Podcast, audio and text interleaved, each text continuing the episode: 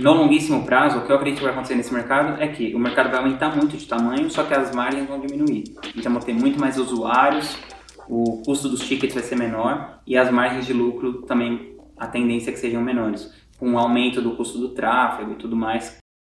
Existem três modelos principais que você pode atuar, você sendo um estrategista digital ou um lançador. Um deles é coprodução, o outro sociedade e o outro é você ser uma agência de lançamentos, você ter uma agência de lançamentos. Eu tenho uma agência de lançamentos. Apesar de eu ter uma sociedade com cada expert que eu lanço, eu tenho uma agência de lançamentos que a gente com a nossa equipe, a gente atende todos os nossos experts e a equipe é de responsabilidade minha é de responsabilidade da gratitude, toda a equipe, todo operacional e tal. Esse é um modelo de negócio. A gente recebe um percentual alto daquele negócio, geralmente 50% ou mais, e a gente se responsabiliza pela parte estratégica, pela execução operacional e o expert se responsabiliza pelo conteúdo e muitas vezes ele também traz o asset da audiência, se for uma pessoa já conhecida ou já com nome e tal, né? Outra possibilidade, que na verdade é a que eu acho mais legal e quem sabe um dia a gente até faça isso, é você ter uma sociedade com algum expert. Por exemplo, o Ladeirinha, o Rui e a Kátia Damasceno. Eles têm uma empresa que é dos três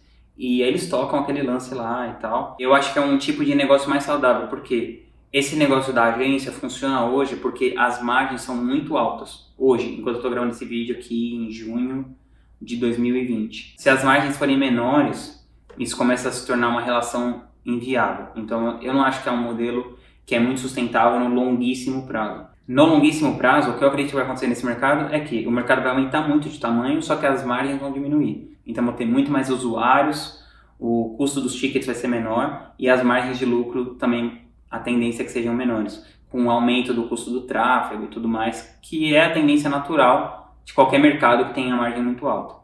E a outra possibilidade é você fazer uma coprodução. Uma coprodução é o quê? Você se responsabiliza por algumas áreas daquele negócio. Então, às vezes, você pode ser o coprodutor e você se responsabilizar, por exemplo, só pela copy, ou só pelo tráfego, ou só pela estratégia, ou só pelo CRM, só, pelo, só pela tecnologia, enfim. Você pode pegar uma parte daquele lançamento, rodar e ganhar um pequeno percentual para você tomar conta daquilo, que aí varia de 1 a 15, 20, às vezes, raramente até 30%. Então, acho que esses são os três modelos principais que existem para você atuar como estrategista digital de infoprodutos. Eu tenho uma comunidade que se chama Estratégias Digitais. No momento que eu estou gravando esse vídeo, em junho de 2020, nós somos 1.500 pessoas lá. Lá a gente troca muita coisa sobre tudo que está acontecendo de verdade nesse mercado.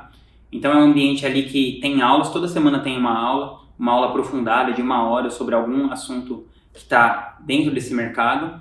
E além disso, tem essa, esse grupo secreto no Facebook com mais de 1.500 estrategistas e experts também. Tem metade das pessoas mais ou menos são estrategistas, metade são experts. É um ambiente muito legal para você fazer networking, para você fazer negócio, para você conhecer pessoas e principalmente para você ver de perto ali de camarote o que está acontecendo com as pessoas que estão de fato sujando a mão com a areia da arena. Então, se você quiser conhecer um pouco mais, testar por 7 dias a comunidade de estratégias digitais, é só R$ 97 por mês. Você clica no link que eu vou deixar aqui na descrição. Ó, se inscreve no canal para você ser avisado em primeira mão toda vez que sair um vídeo novo sobre como funciona esse mercado de estratégias digitais, lançamentos e tudo mais. Tamo junto.